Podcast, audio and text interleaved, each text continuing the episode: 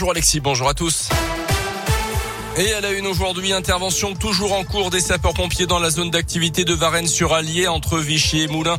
Vers 3 heures du matin, l'incendie a d'abord pris dans un ancien site de karting. Il s'est ensuite propagé au magasin de bricolage situé juste à côté. 6000 mètres carrés de hangar ont été détruits. Les toits en structure métallique se sont affaissés. Des pneus présents dans l'ancien karting ont également brûlé. Pas de victimes à déplorer. Du matériel de bricolage a été détruit en très grand nombre. Le préjudice matériel s'élèverait à plusieurs centaines de milliers d'euros d'après la montagne. L'intervention des pompiers qui se poursuit. Une enquête a été ouverte. Mercredi dernier, déjà, un incendie avait détruit un restaurant désaffecté à proximité immédiate dans la même zone commerciale.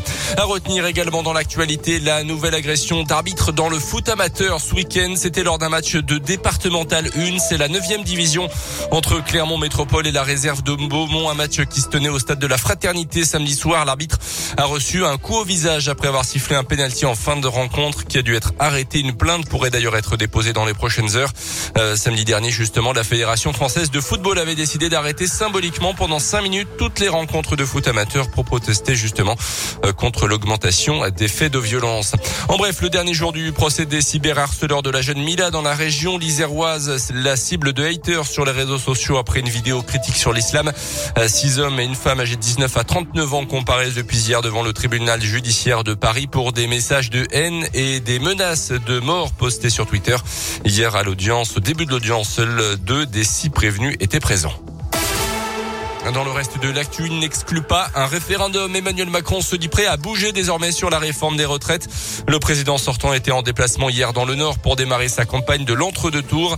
Il assure notamment vouloir rassembler autour d'un compromis et d'un consensus sur ce dossier alors qu'il avait évoqué un départ à la retraite à 65 ans au départ. Emmanuel Macron qui a d'ailleurs reçu hier le soutien du MEDEF, le syndicat des patrons. Jean Lassalle, lui, votera blanc.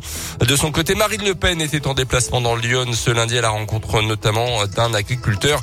Pour elle, je cite, le Front républicain est une manière de se faire sauver quand on ne le mérite pas. À retenir aussi le service de déclaration en ligne des revenus qui a été rétabli hier après avoir été suspendu en fin de semaine dernière en raison d'erreurs de pré-remplissage de certaines déclarations. Environ un million de contribuables étaient concernés par ce bug. Vous avez jusqu'au 19 mai pour compléter le document en version papier ou bien sur Internet dans l'Allier jusqu'au 24 mai jusqu'au 8 juin pour le Puy-de-Dôme. Rugby, quelle stratégie désormais pour l'ASM Les rugbymen auvergnats ont été battus dimanche en huitième de finale allée de la Champions Cup après avoir résisté une mi-temps. Ils ont fini par céder et se sont inclinés 29 à 10 face aux Anglais de Leicester. 19 points à rattraper, la tâche semble impossible. Dans ces conditions, faut-il carrément laisser tomber le match retour qui aura lieu samedi prochain et se concentrer uniquement sur le championnat?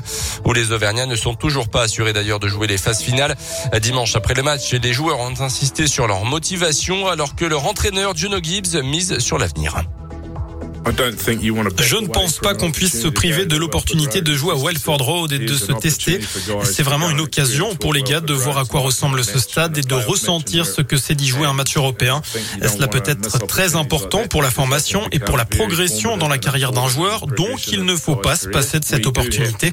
On doit trouver le juste équilibre avec notre position en top 14, mais on a aussi un bilan médical qui pourrait faire les choix pour nous. Et on devrait en savoir plus dans la journée avec un nouveau point presse prévu dans l'après-midi. Le match retour est programmé samedi à 18h30 à Leicester. Et puis en mode basket, la Jave joue un gros match ce soir contre le deuxième du classement de Pro B avec la réception de Nancy. Match assure à 20h. Radio Scoop Radio, partenaire de la JAVCM.